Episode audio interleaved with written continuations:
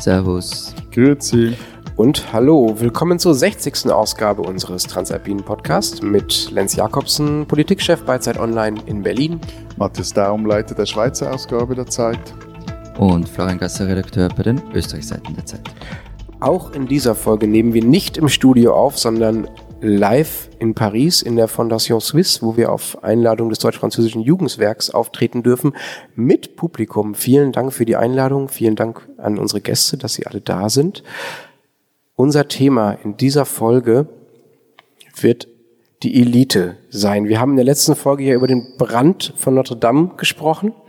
Und ich habe da am Tag darauf ich die Rede von Emmanuel Macron gesehen und ja, also mir ging dieses Thema, über das wir jetzt streiten werden, nicht aus dem Kopf, nämlich Eliten.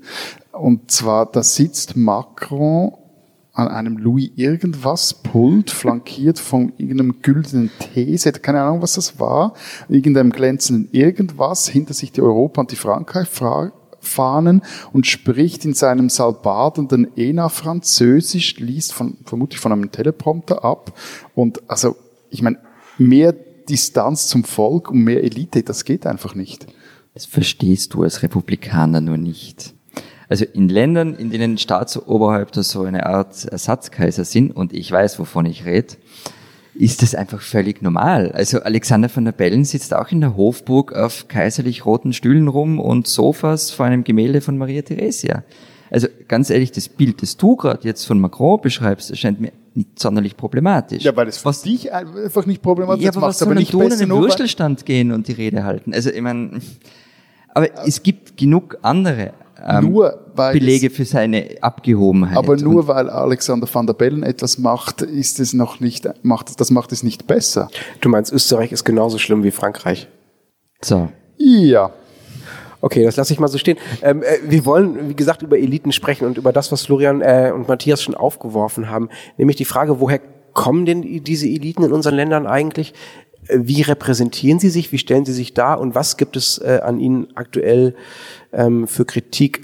Macron hat übrigens in den letzten Tagen, er wollte ja eigentlich äh, eine große Rede zu den Gelbwesten schon halten, ähm, aus der ist schon durchgesickert, ich hoffe, der Informationsstand stimmt noch, wenn diese Sendung ausgestrahlt wird, dass er überlegt, die ENA, die Elite-Schule, aus der sich so ungefähr die ganze französische Elite rekrutiert, zu schließen. Das wäre schon ein ziemlich krasser Schritt. Er selber war auch übrigens Absolvent dieser Schule. Und das wäre, wie, ich schon gesagt habe, eine Reaktion auf diese Gelbwesten-Proteste, die in den letzten Monaten äh, ja Frankreich ziemlich im Atem gehalten haben und die sich ja genau gegen diese Eliten, ähm, die von Paris aus vermeintlich, ja, ich äh, teile das nicht unbedingt von, Paris aus vermeintlich die Provinz beherrschen und die einfach, äh, denen einfach das Benzin teurer machen. In Frankreich ist diese Wut auf Eliten ja gerade vielleicht am heftigsten, aber es gibt es ja auch in anderen Ländern. Ja, also man kann, glaube ich, einen Teil, da gibt es auch Studien zu, des Brexit-Votums in Großbritannien damit erklären. Es gibt den schönen Satz: "We don't need no more experts."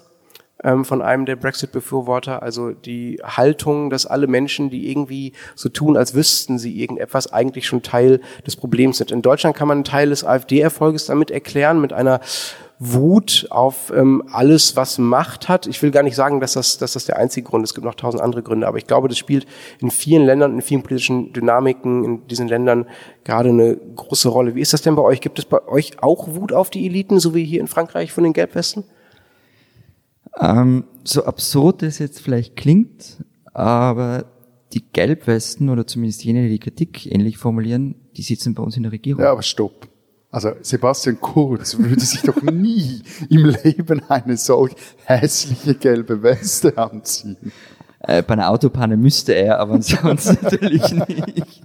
Nein, natürlich nicht. Ähm, aber die FPÖ, sein Koalitionspartner, der wurde genau damit groß indem sie sich spätestens seit Jörg Haider, also seit den 80er Jahren, zur selbsternannten Antisystempartei stilisiert haben. Okay, aber anti gegen was? Also gegen was für ein System genau? Also vor allem den Proports. Wisst ihr, was das ist? So ungefähr. Also, naja, ich kenne das Wort Proports, aber beschreib doch mal, was es, also was Österreich, Österreich bedeutet hat. Österreich wurde nach 45... Wir haben uns politikwissenschaftliches Wissen angelesen. Ange Nein, also Österreich wurde nach 45 aufgeteilt, und zwar zwischen SP und ÖVP. Und zwar nicht so ein bisschen aufgeteilt, ähm, sondern so richtig. Also das hatte Vor- und, und Vorteile und viele Verdienste. Das hat zur Befriedung des Landes auch beigetragen, aber am Ende gab es halt auch relativ viel strukturelle Korruption. Und die österreichischen Eliten haben sich und tun es auch bis zum gewissen Grad noch heute aus dem Umfeld dieser Parteien rekrutiert, weil eben auch die großen Wirtschaftsunternehmen dominiert haben. Der Zentralbetriebsrat der FÖS zum Beispiel, also legendär, wenn ich den Namen jetzt richtig habe, war Franz Hohartinger, das, das war ein richtiger Player. Also wenn der dem Bundeskanzler was an den Kopf geworfen hat, zum Beispiel Bruno Kreisky, dann hat das richtig ordentlich gerumpelt. Und gegen dieses System, gegen diese Verkrustung wurde es dann immer genannt, gegen diesen Proports, diese Aufteilung des Landes, gegen die ist die aber, FPÖ angetreten. Aber wie, wie, wie sah denn oder sieht denn so ein Vertreter der österreichischen Elite aus? Männlich, bio-österreichisch, einer Partei zugehörig und eingebettet in ein formales Netzwerk, wie zum Beispiel dem Kartellverband, also der katholischen Studentenverbindung, oder ein informelles Netzwerk ähm, oder mehrere informelle Netzwerke, die meistens schon in den Unis entstehen. Und dadurch, dass das alles in einer Stadt konzentriert ist, sind diese informellen Netzwerke halt wahnsinnig wichtig. Also in Wien. In Wien, ja. ja. Das, das Interessante daran ist, das war ja in der Schweiz relativ ähnlich. Also bis Ende der 80er Jahre wurde das Land von einem wir sprachen da nicht von Verkrustung, von, sondern von einem Filz aus, kann sagen, Freising im Parteibuch, Armeekarriere und Männlichkeit regiert. Dazu musste man noch am besten aus wohlhabendem Elternhaus stammen, sollte studiert haben und Schweizer sein. Also du. Ja, also eben, wie du, wie du ja weißt, war zumindest meine Militärkarriere so richtig schlecht, weil die ist inexistent. Aber ähm, zurück zum Thema und auch die Parallelen zu Österreich. Das war auch ein bisschen die, oder in den 90er Jahren war es dann der, der Aufstieg der SVP und gleichzeitig auch die Globalisierung der Wirtschaft, die diesen Filz aufbrachen und man könnte schon fast sagen, zu einem gewissen Elite-Vakuum führten in der Schweiz, das eigentlich bis heute bis zu einem gewissen Grad anhält. Also es, es fehlten dann die Verbindungen von der Wirtschaft in die Politik und umgekehrt.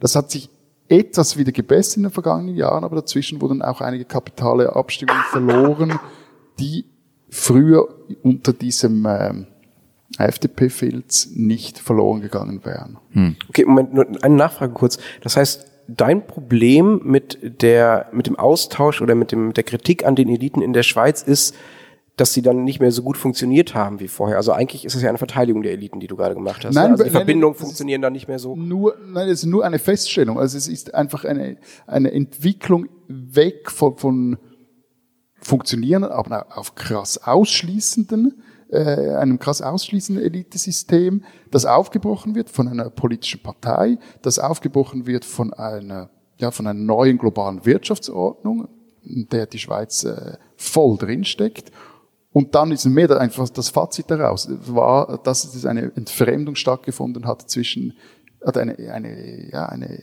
eine sehr starke Schwächung oder eine, nicht gerade Atomisierung, aber Zersplitterung der Elite, die untereinander nicht mehr so viel zu tun hatte. Und das führt am Schluss dazu, dass das Land sich einerseits gespaltet hat und mehrere Lager und andererseits auch mäßig gestaltungsfähig oder, oder äh, in gewissen Fragen schwer noch zu führen war oder bis heute eigentlich ist. Es ist ja, also dieses alte System, von dem ich vorher gesprochen habe in Österreich, das ist ja auch zum Teil aufgebrochen. Also nicht nur, aber, aber auch durch den Erfolg der FPÖ. Also es hat sich auch etwas geöffnet. Also es gab immer so absurde Geschichten, dass Reinigungskräfte in Ministerien Parteibuch haben müssen. Also solche Dinge passieren einfach nicht mehr. Ähm, was allerdings auch passiert ist, die FPÖ hat ähm, natürlich nicht irgendwie das System abgeschafft. Blöd würden sie sein, wenn sie das tun. Also sie haben das System halt dann für sich selbst benutzt und haben ihre eigenen Leute in alles, was staatsnah ist, reingesetzt. Das haben sie in der ersten schwarz-blauen Koalition ab 2000 so gemacht und jetzt genau wieder. Also das ist ein interessanter Unterschied, weil der, der SVP es bis jetzt nicht so richtig gelungen ist, wie so ihr System aufzuziehen. Also klar, es gibt einige Wirtschaftsführer in der Partei, es gibt einige Unternehmer in der Partei, es gibt äh, Leute, die in der Partei, im Parlament und gleichzeitig in der Wirtschaft wichtige Positionen besitzen. Aber nach wie vor zum Beispiel bei großen, für die Schweiz entscheidenden europapolitischen Abstimmungen sind die Fronten klar. Also es ist auf der einen Seite die Wirtschaft und vor allem deren Verbände, die dann gegen die SVP antritt. Nur noch ein Gedanke zu deiner Frage vorher. Verteidigung der Eliten.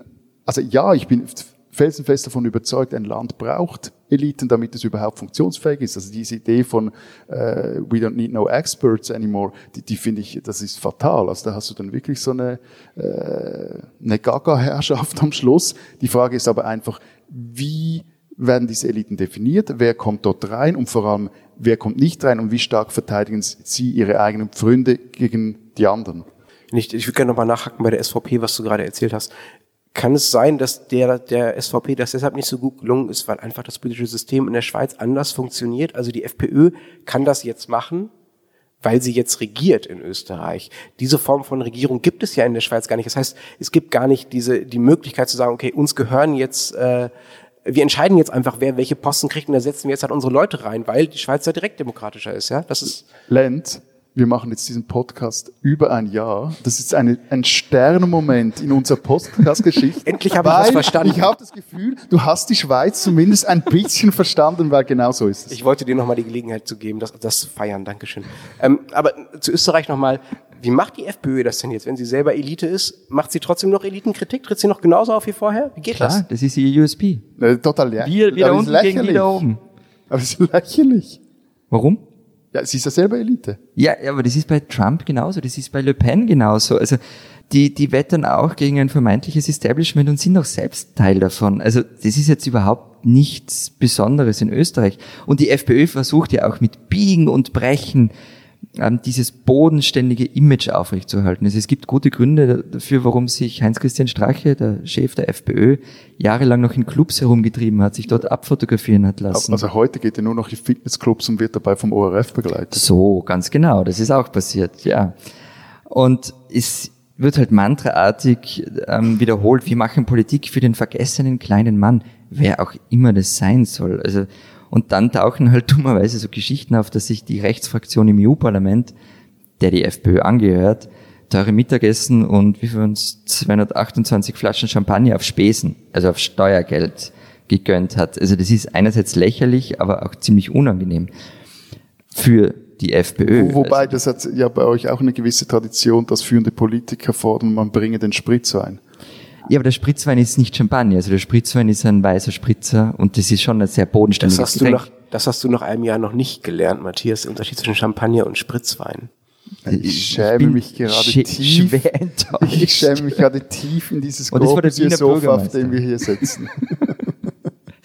aber ich meine, das, dieses, diese Lächerlichkeit, die ist doch nicht beschränkt auf FPÖ oder auf Trump oder Le Pen, das ist doch bei der SVP genauso. Also dieser, dieser starke Mann dieser Partei, Christoph Blocher, das man nur gesagt, wie viel Kohle hat der? Der ist doch Milliardär, oder? Also die also, ganze Familie Blocher, also inklusive der Kinder von Blocher, denen der einen gehört die Ems-Chemie, der, der, der Sohn hat Beteiligung etc. pp. 10 bis 11 Milliarden Franken schwer. Das kann man in Euro ungefähr eins zu eins umrechnen. Ja, ist etwas weniger in Euro, aber immer noch genug. Und ähm, also nicht jetzt dies, deshalb ertappt, sondern, also wie ich vorhin ange ja, es ist eben etwas kompliziert mit der Elite und der Schweiz. Also wir haben da auch etwas ein gespaltenes Verhältnis zu. Zum einen tun wir so, wie ihr vorher auch bemerkt habt, dass man, wir uns mit diesen offensichtlichen Insignien der repräsentativen Macht sehr schwer tun. Und es ist auch so, als ein Bundesrat fährt in der Schweiz auch mal, und das ist kein Problem, ohne Personenschutz mit dem Zug, der geht, oder geht einkaufen allein und auch im offensichtlichen Umgang herrschen eigentlich relativ flache Hierarchien.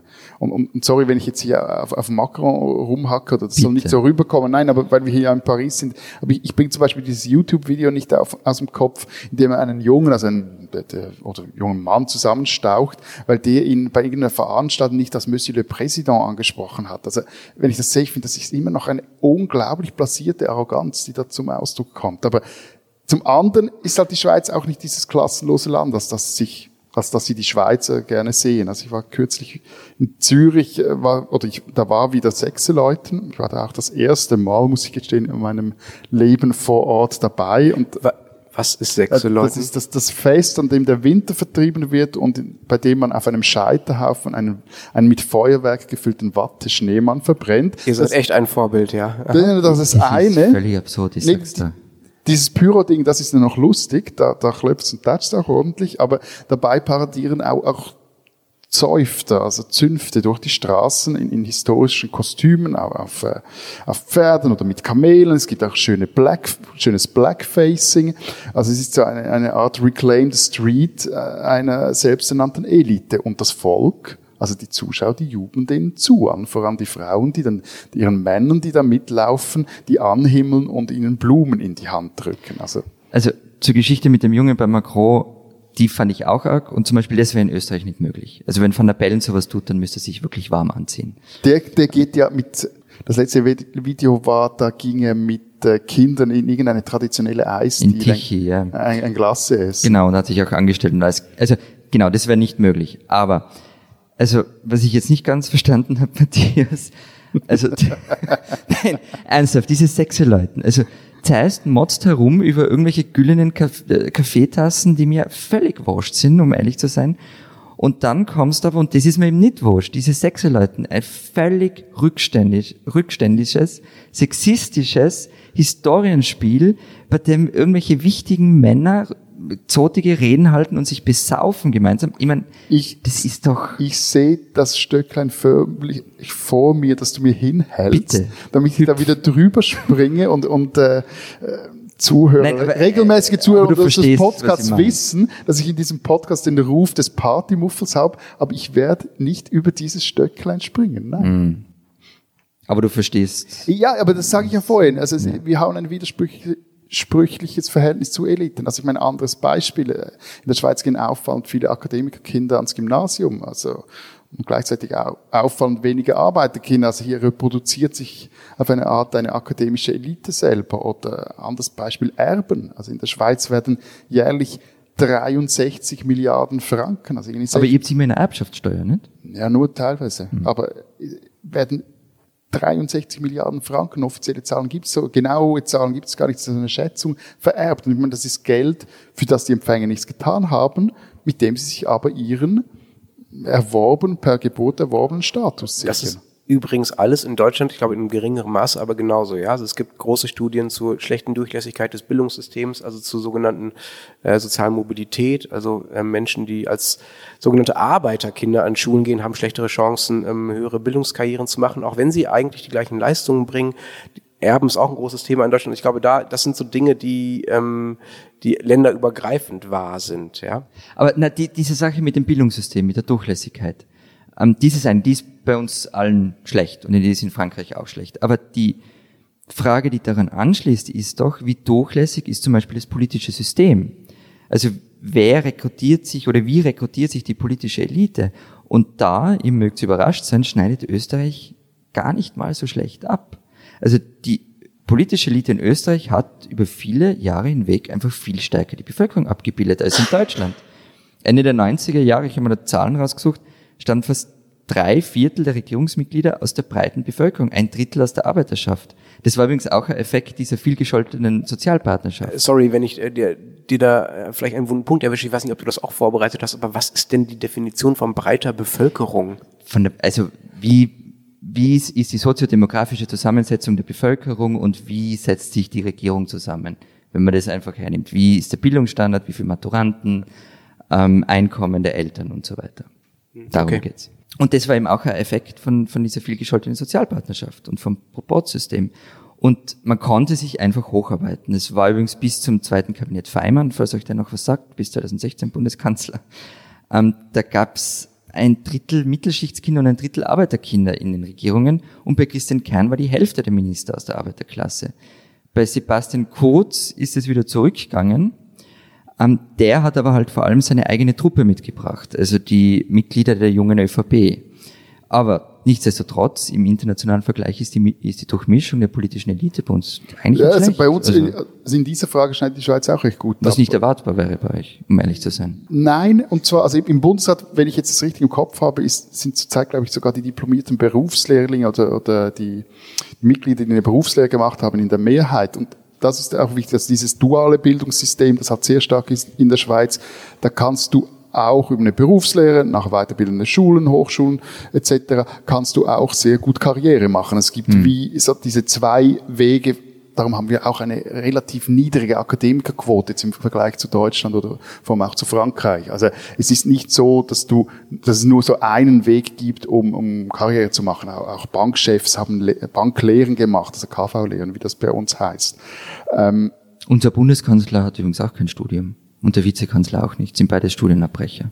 Genau, und trotzdem, also was ich einfach spannend finde, das ist so die eine Erzählung dieses Aufstiegs äh, über Leistung, auch über mehrere Bildungswege und trotzdem, dass es auch in einem Land wie der Schweiz so Eliten gibt, in die es schwer ist, reinzukommen. Was mich aber noch wundernehmen würde, Lenz, also ich meine, mein Eindruck ist, dass sich Deutschland zum einen immer sehr egalitär gibt, brüstet sich seiner unzähligen Quoten, aber in Tat und Wahrheit seid ihr doch immer noch wahnsinnig auf elitäres Prestige bedacht. Äh, ja, wo denn? Fällt dir also ein Beispiel ein? Also, meinem Empfinden nach sind die Hierarchien immer noch zünftig steil, sicher steiler als in der Schweiz. Und auch so, so Quatsch wie irgendwie Chefparkplatz oder Chauffeur und solches Zeugs, dass du zum Beispiel bei Schweizer Firmen sehr wenig siehst, dass eher noch sehr, meines Erachtens wichtiger oder stärker gewichtet wird in Deutschland. Ja, das mit den Hierarchien glaube ich auch. Ich glaube, das hat weniger was mit Elite zu tun, sondern mehr was mit ähm, einem preußischen Erbe. Das Preußen funktionierte sehr militaristisch, nicht militaristisch will ich nicht sagen, sehr militärisch organisiert. Ähm, da sind Hierarchien nun mal wichtig. Ich glaube, davon ist ein bisschen was geblieben. Das ist das eine. Ähm, das andere ist, ich glaube, dass es stimmt, dass Deutschland zumindest in der Repräsentation dieser Eliten ähm, ziemlich sagen wir, bescheiden oder egalitär ist. Also als der deutsche Bundeskanzler und die deutsche Bundesregierung noch in Bonn saß, also bevor sie nach Berlin umgezogen sind, hat der deutsche Bundeskanzler in einem Bungalow gewohnt. Das ist so ein ziemlich, ja klein kann man nicht sagen, aber ein ziemlich piefiges, nicht so. Äh, äh, was ist piefig? Piefig, hat glaube ich nichts mit Piefke zu tun, okay. aber ähm, ist sowas wie ähm, äh, klein, spießig, enttäuschend, bisschen angemodert.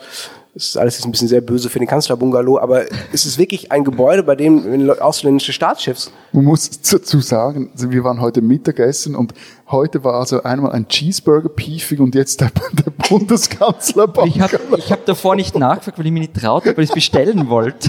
Vielleicht bin ich auch der mit dem elitären Dünkel hier, sorry dafür. Glaub, ja. Nein, aber im Ernst, also als ausländische Staatsgäste Helmut Kohl oder seine Vorgänger in diesem Kanzlerbungalow besucht haben, haben sie sich die Augen gerieben, ja, dass ein Staatschef eines, der Staatschef ist ja formal nicht, also dass der, der Regierungschef eines äh, der wichtigsten, auch damals ja schon, ähm, europäischen Länder und einer der wichtigsten Wirtschaftsmächte in so einem in so einem Pavillon irgendwie sitzt, ja, das war ist völlig skurril gewesen, also gerade für Gäste aus Frankreich und aus den USA, auch wenn man sich anguckt, mit was für einer Karosse ähm, beim Staatsbesuch die deutschen und die ausländischen Gäste rumfahren, ist überhaupt kein Vergleich. Ja, bei den Deutschen, ich, klingt jetzt ein bisschen nationalstolz, also bin ich eigentlich nicht drauf, aber gut, ich sag's jetzt einfach, bei den Deutschen hat, hat das für, macht das für mich mehr den Eindruck, als wäre es, sagen wir mal, als würden halt die Autos mitfahren, die Sinn machen, die man halt braucht, um den Staatsgast oder den deutschen ähm, Ministerpräsidenten wie auch immer zu beschützen.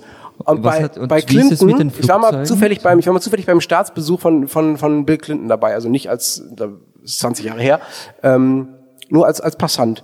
Und der kam mit einer Armada da an, das zumindest mein Eindruck war, da geht es nicht nur darum, Bill Clinton gut zu beschützen, sondern da geht es darum auch zu repräsentieren, wenn wir kommen, dann kommen wir mit 100 Autos und nicht mit 20. Ja? Und mit Regierungsflugzeugen wenn sie denn mal funktionieren. Genau, dass man die, dass man genau, aber im Gegensatz zu, zu, zu den deutschen Regierungsflugzeugen funktionieren die amerikanischen ja meistens, aber wir schweifen jetzt, glaube ich, etwas Genau, ich will nochmal zurückkommen zum Kanzlerbungalow und zu dem, wofür das steht. Das ist ja kein Zufall, dass er da gewohnt hat der hat da gewohnt und ähm, deutsche Bundeskanzler und auch, ich glaube, deutsche mh, mm, wichtige Politiker insgesamt und vielleicht auch andere Vertreter der deutschen Elite, vielleicht auch in der Wirtschaft, sind zumindest lange Zeit ähm, deshalb bescheiden aufgetreten, weil niemand wollte, dass sie großkotzig auftreten. Also Deutschland sollte sollte nichts sein nach dem Zweiten Weltkrieg. Die sollten nicht groß werden, aus sehr, sehr guten Gründen. Ja, die Nachbarn, allen voran Frankreich und Großbritannien, haben ganz genau darauf geachtet, dass Deutschland sich nicht hinstellt und sagt, so, wir sind jetzt wieder wer. Gut, aber und wir machen jetzt hier Pomp und, Pomp und Prunk und ähm, fahren mit 100 Autos rum. Das, das, das sollte eben nicht passieren. Es gibt die schöne Geschichte von Konrad Adenauer, der sich bei einem Treffen der Besatzungsmächte damals heimlich auf den Teppich mit draufgestellt hat, auf dem die standen. Ja, er stand eigentlich daneben auf so einem Läufer und ist damit auf den Hauptteppich sozusagen gegangen, um zu sagen, nee, Moment mal, ich traue mich, um dazuzugehören. Und aus so einer sagen wir, Nachkriegsgeschichte kommt natürlich ein Verständnis von Repräsentation und von Elite, was eher bescheiden ist, ja, Aber- weil es aber- einem halt aber- vorgeworfen wird, wenn man Entschuldigung, wenn probt. ich dich jetzt hier unterbreche, aber ähm, wie kommt es dann, dass bei euch die Elite dem einem Volksverrätervorwurf ausgeführt wird, also wenn es dann ganz krass wird von Seiten der Pegida, also und sonst auch dieses, dieses, du hast vorhin erwähnt, dieses große, nicht nur Unbehagen, sondern so eine, auch ein Hass auf die da oben seitens teilweise Pegida, AfD, andere, ähm, in diesem Fall jetzt eher rechter Kräfte.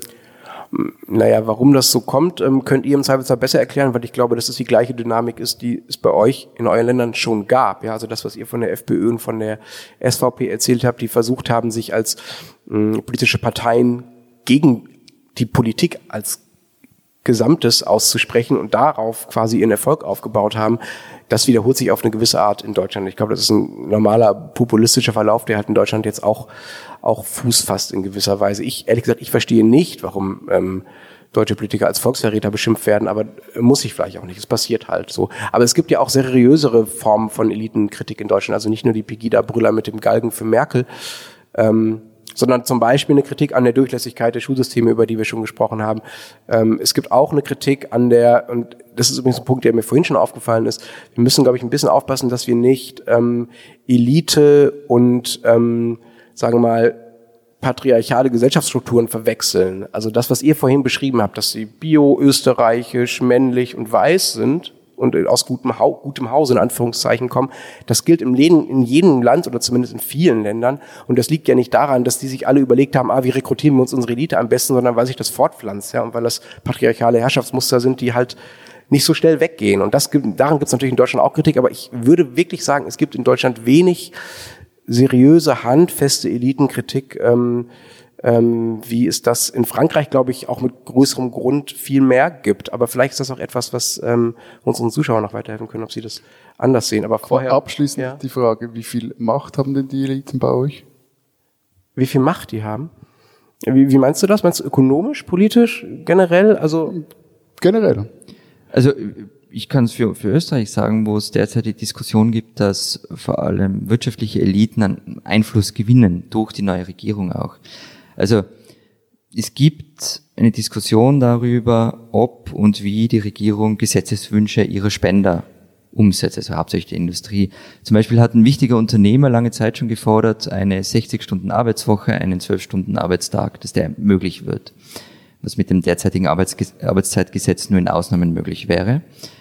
Ähm, er war auch wichtiger Finanzier des Wahlkampfs von Sebastian Kurz und im vergangenen Jahr hat die Regierung dann in einer Husch-Pfusch-Aktion eben dieses Gesetz zur Arbeitszeitflexibilisierung durchgeführt. Also ja, es gibt diesen Einfluss ähm, der, der wirtschaftlichen Eliten auf die Politik, der dann auch in direkten Gesetzen mündet.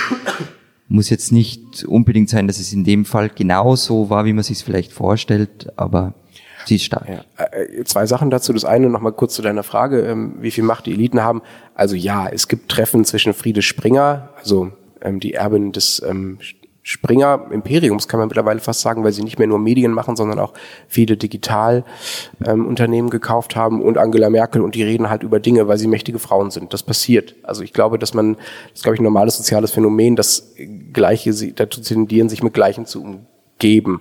Wenn da Macht dazu kommt, wird das natürlich kritischer und muss transparent gemacht werden, würde ich sagen, auf eine andere Art. Aber was ich spannend finde, ähm, diese ähm, Arbeitszeitregelung, von der du jetzt gesprochen hast, als Beispiel für die Macht von Eliten, das ist ja genau der Punkt, an dem sich die Elitenkritik hier in äh, Frankreich teilweise auch entzündet hat. Also das ist ja auch einer der Punkte, die die Gelbwesten kritisieren. Und äh, deshalb würde ich jetzt gerne die Fragerunde fürs Publikum wieder öffnen, für die Gäste, die hier bei uns in Paris sitzen.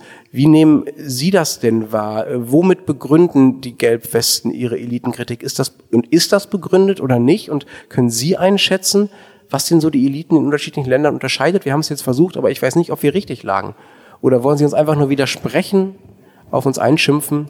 Jetzt haben Sie die Gelegenheit dazu. Matthias steht auf, die zweite Bewegung in der Geschichte dieses Podcasts. Du bleibst einfach sitzen. Ja, Gibt's Fragen, Statements dazu?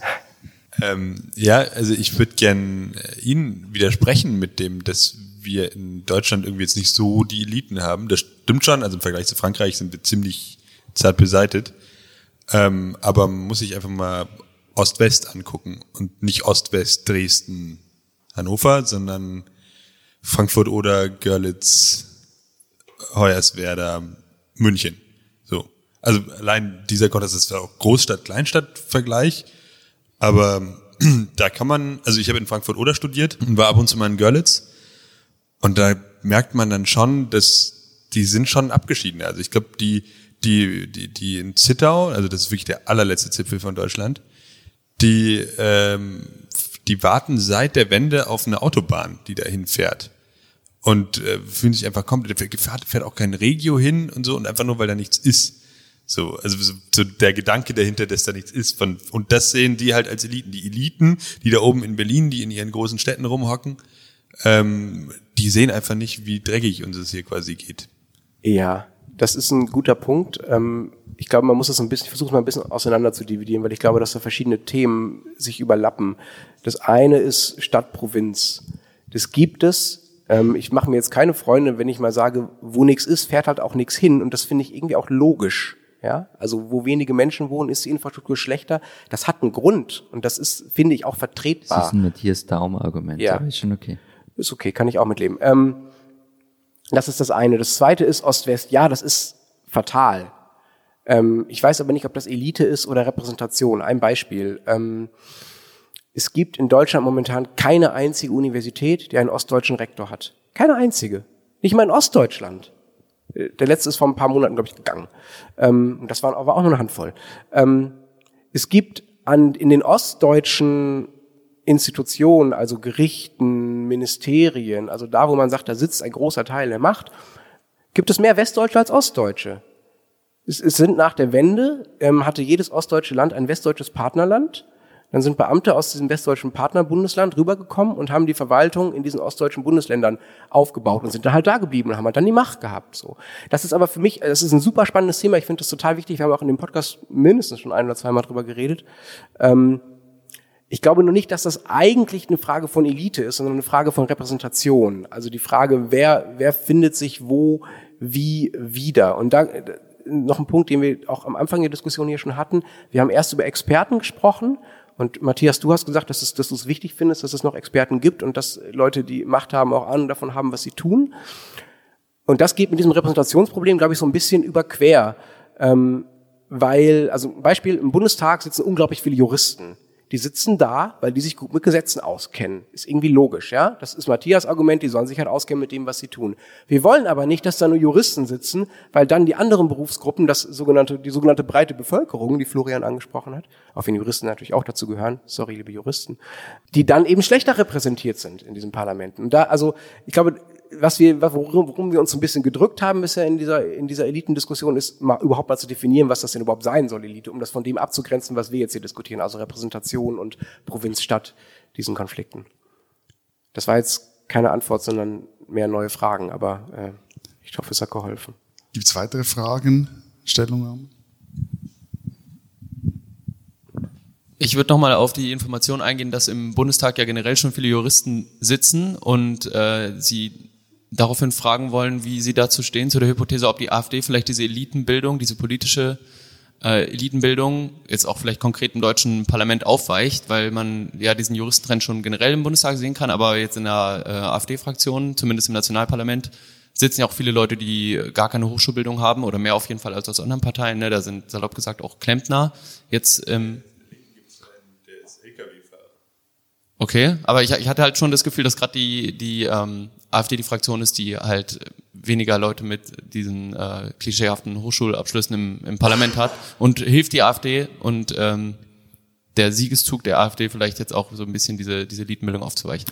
Ich weiß nicht, welche Ausbildung statistisch gesehen die AfD-Abgeordneten im Bundestag haben. Da will ich mit, also will ich nicht spekulieren, weiß ich nicht genau. Also das, das war mal die Professorenpartei, ne? ist ein bisschen her, aber sie war es mal. Da war, sie wurde gegründet von Ökonomieprofessoren. Das ist nicht gerade der Klempner. Alexander Gauland war Staatskanzleileiter in Hessen vor vielen, vielen Jahren und Herausgeber der Märkischen Oder-Zeitung in Potsdam. Der wohnt, ich habe ihn mal besuchen dürfen für ein Interview in einem, man würde sagen, sehr äh, Paris, sehr gut anstehenden Prunkbau in Potsdam. Also da ist sehr, sehr viel Elite in dieser Partei im klassischen Maßstab. Und weil wir gerade schon über Geschlechter und Patriarchat und patriarchische Strukturen geredet, geredet haben, die AfD hat dafür gesorgt, dass der Frauenanteil im Deutschen Bundestag so gering ist wie noch wie in den letzten Jahren nie. Ja, also die, die haben den wieder runtergesogen. Also da, da, das stimmt alles nicht.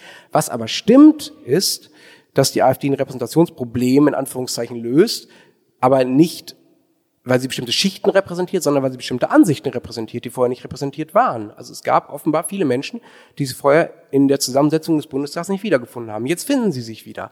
Und äh, es, ich würde nicht sagen, dass man die AfD deshalb gut finden muss, aber natürlich ist das, wenn man sozusagen nur auf die, auf die Funktionsweise von Repräsentationen in parlamentarischen Demokratien guckt, ist das erstmal was Gutes, dass Stimmen in der Bevölkerung im Parlament repräsentiert werden. Ja?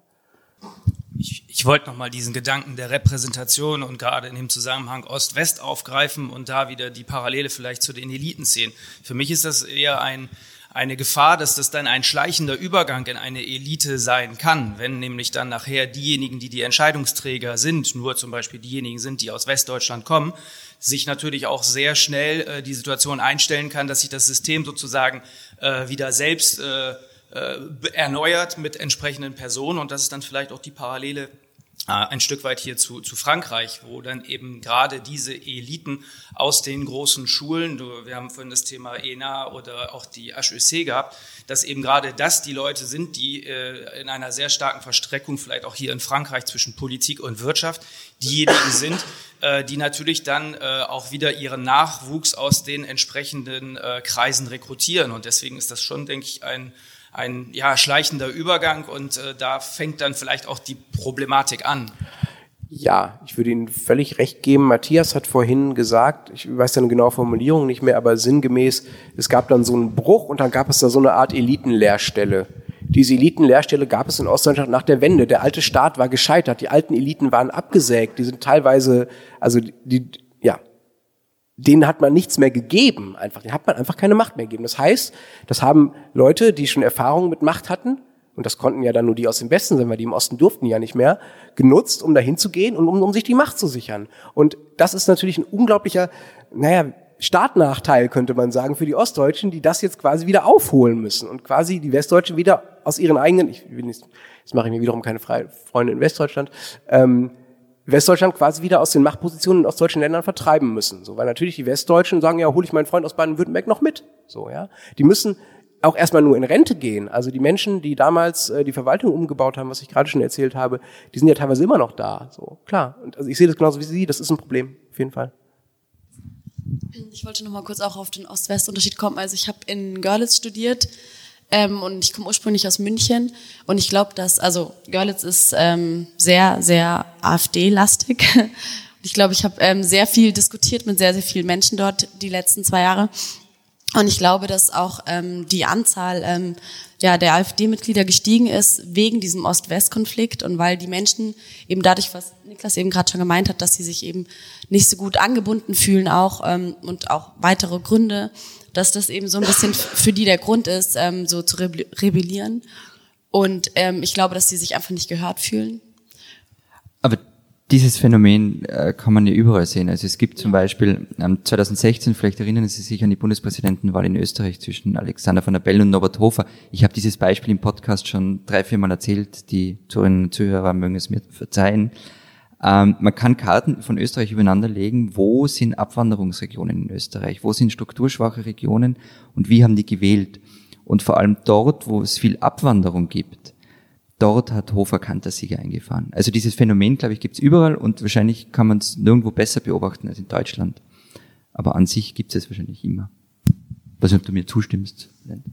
Äh, ja, ich, ich stimme dir zu und ich würde gerne noch sagen, ähm, man muss ein bisschen aufpassen, dass sozusagen nicht jede Provinz an sich schon abgehängt ist. Es gibt gerade in Deutschland unfassbar reiche Provinzen. Deshalb habe ich ja gesagt, die mit Abwanderung. Genau. Dörfer und Kleinstädte, die, und es gibt einen, einen, es gibt ja auch Vorteile davon, in der Provinz zu leben. Man muss, es auch, kann auch ganz schön sein, nicht angebunden zu sein andauernd, ja, und nicht andauernd Autos um sich rum zu haben. Ich will gar nicht sagen, die Görlitzer sollen sich nicht so anstellen, ja. Das ist, das ist in Görlitz sicherlich anders, aber ähm, es ist halt ein bisschen komplexer als Stadt-Land, sondern es ist wirklich, wie, wie Florian schon gesagt hat, es geht darum, wie geht es den Leuten da konkret, wie geht es ihnen ökonomisch, ökonomisch, ähm, was wird ihnen weggenommen. Es gibt in, Ostdeutschland gibt es in den letzten Jahren große Debatten darüber, ob Landkreise zusammengelegt werden. Zum Beispiel, es geht jetzt weg vom Thema, aber ich erzähle es trotzdem noch kurz zu Ende. Ähm, ob Landkreise zusammengelegt werden durch die Entvölkerung, sind eigentlich die Verwaltungsstrukturen für die einzelnen Landkreise zu groß geworden. Deswegen normale politische Entscheidung sagt man, okay, legen wir das zusammen, machen wir aus zwei Rathäusern ein Rathaus, dann wird halt der Weg zum Rathaus weiter. Es gibt einen riesigen Landkreis in Mecklenburg-Vorpommern, da brauchst du eine Stunde, um von einem Ecken zum Rathaus zu kommen, dieses Landkreises. Und das ist etwas, was man, glaube ich, kaum überschätzen kann in der Bedeutung für die Menschen, die dort leben. Weil sie das Gefühl haben, ihnen bricht quasi die öffentliche Infrastruktur weg. Ja, also nicht nur, da kommt nichts Neues, sondern da verschwindet etwas. Und es gibt also gerade Deutschland nach, nach dem Zweiten Weltkrieg mit der, mit der Wirtschaftswundergeschichte, mit der Aufstiegsgeschichte, es gibt in, sagen wir mal, ähm, wohlstandserfahrenen, wohlstandsgesättigten Ländern wie unsere drei, das ja alle sind, gibt es bisher kaum Erfahrung mit Schrumpfen, also dass irgendetwas zurückgeht. Das ist ein unfassbarer Schmerz für die Leute, weil die, das Versprechen ja eigentlich ist, es wird besser, dein Leben wird besser, das Leben deiner Kinder wird noch besser. Das funktioniert alles nicht mehr, wenn plötzlich es einfach keinen Laden mehr in deinem Dorf gibt. Was machst du denn dann? Ja, das, das ist eine persönliche Erfahrung, ein tiefer Einschnitt und der ist, glaube ich, ist, glaube ich, nicht zu überschätzen. Gibt es noch eine Frage? Letzte Frage, würde ich sagen. Gut, ähm, ja, ich hätte noch eine Frage. Also in, in Frankreich ist ja das mit Problem mit den, mit den Eliten auch ganz auf Paris zentriert. Also es ist ein sehr zentralistischer Staat. Ähm, also jedes Medium sitzt hier, also im Großraum Paris. Ähm, jede Regierungsgeschichte sitzt hier, sitzt einfach alles hier. Also, Hallo aus Österreich. Genau, das wäre nämlich jetzt, jetzt meine Frage. Ähm, die, die Wut der jaunes kommt ja auch daher, dass äh, die in Paris alles entscheiden. Und zum Beispiel, es gibt jetzt bei dieser SNCF, also bei der Bahnproblematik war es so, dass äh, die der Staat, also die wollten den die SNCF quasi privatisieren äh, und einige Strecken einfach, weil die nicht rentabel sind, einfach auf dem Land einfach streichen. So, ähm, das, da haben sich ganz viele Gilets auch darüber aufgeregt, ey, bei uns wird alles weggenommen. Also gleiches Problem wie in Mecklenburg-Vorpommern oder sonst wo. Aber nun ist Deutschland kein zentralisi zentralisierter Staat, aber Österreich schon. Und ich weiß jetzt nicht, wie es in der Schweiz genau ist, aber wie, wie es, warum gibt es denn in, in der Österreich und in der Schweiz jetzt nicht so eine, so eine, äh, so eine ähnliche Bewegung, also alle irgendwie drüber aufregen? Weil die politischen Institutionen zwar in Wien sitzen und auch die Medien und die Kultur und so weiter, aber die politische Macht ähm, durch den Föderalismus ganz stark in den einzelnen Bundesländern ist. Also Landeshauptleute in Österreich sind mit die mächtigsten Politiker. Also es ist die Entsprechung zum Ministerpräsidenten. Ganz genau. Ähm, also wenn dem eine Zugstrecke zusammengestrichen wird zwischen zwei wichtigen Städten in seinem Bundesland, dann wird er mal ziemlich auf die Hinterbeine gehen, dass die bleibt oder dass sie angebunden werden an Fernverkehrsstrecken und so weiter. Also das ist schon, wenn man es positiv formulieren will, es gibt sehr viel Negatives an diesem Föderalismus, aber es ist zumindest gegen solche Tendenzen, wie Sie sie beschrieben haben, ein gewisses Korrektiv. Was in der Schweiz sicher dazu kommt, ist einfach der Faktor Geld. Also dass halt einfach sehr viel Geld vorhanden ist. ist so einfach. Nein, neben, neben dem föderalistischen Staatsaufbau, also die, die Probleme oder die, die Angebote, die der Staat macht, halt auch dort äh, bezahlt werden und auch dort entstehen, wo, wo die Leute wirklich äh, wohnen und auch darüber entschieden wird, wo die Leute wohnen und leben und auch äh, abstimmen können. Aber ja, dann ist ein großer Faktor ist das Geld und es halt relativ viel Geld vorhanden. Es gibt, und da mache ich mich jetzt unbeliebt, in der Schweiz eigentlich keine richtigen Randregionen mehr. Also jedes oder fast jedes noch so abgelegene Tal ist okay bis gut bis sehr gut erschlossen. Und das ist halt auch, weil man es sich leisten kann. Es gibt zum Beispiel große Diskussionen über das Poststellennetz. Da geht's aber, wenn man das mal runterbricht, vor allem dadurch, es gibt gewisse technische Details noch, aber vor allem darum, dass man sich darüber aufregt, dass es keine eigenständige Poststelle mehr gibt. Viele dieser Poststellen werden zum Beispiel in kleine äh, Supermärkte oder Vollläden ausgelagert. Die haben zum Teil länger offen. Da, da kriegt man eben plus minus dasselbe. Es gibt gewisse Dinge, die man dort nicht kriegt. Das wird dann recht hoch ge gejatzt. Aber ansonsten gibt es diese, also diese grundlegenden Dinge, keinen, keinen Anschluss, kein, keinen Bus, der mehr fährt, etc. Die gibt es an wirklich sehr wenigen Orten noch. Kürzlich wurde, oder vor einigen Jahren wurde so im Rahmen das Schweizer Autobahnnetz wieder zum Beispiel immer noch ausgebaut, ist noch nicht ganz fertig, wurde eine Autobahn in den Jura eröffnet. Das ist eigentlich die einzige Autobahn in der Schweiz, auf der kein Stau herrscht und auf der sie mal richtig fahren können. Weil Kanada fährt. Bitte? Weil er keine fährt? Weil er keine fährt. Okay, jetzt sind wir in äh, relativ wenigen Minuten von der Frage, wie eigentlich die Eliten bei uns im Land so aufgestellt sind, irgendwie bei Busnetzen und Autobahnstaus gelandet. Wobei ich finde, Elite, gelbe Weste, Autobahn, also irgendwie das gibt Ja, wir können so tun, als gäbe es, wir können so tun, als gäbe es einen Bogen in dieser Sendung ähm, und bedanken uns bei Ihnen für die Fragen, bedanken uns bei Ihnen, dass Sie da waren.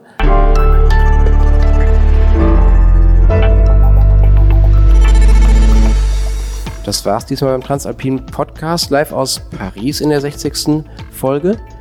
Matthias möchte noch was sagen. Am 4. Mai um 15 Uhr können Sie uns live, das nächste Mal live erleben, nämlich im Mojo Club in Hamburg im Rahmen der Langen Nacht der Zeit. Genau, und wenn Sie zwischendurch schon wissen wollen, was in Österreich und der Schweiz so los ist, lesen Sie die Österreich- und Schweiz-Ausgaben der Zeit, digital oder gedruckt, und lesen Sie Zeit online, wenn Sie wissen wollen, was in Deutschland los ist. Wir hören uns nächste Woche wieder. Bis dahin sagen wir Vielen Dank. Adieu. und Tschüss.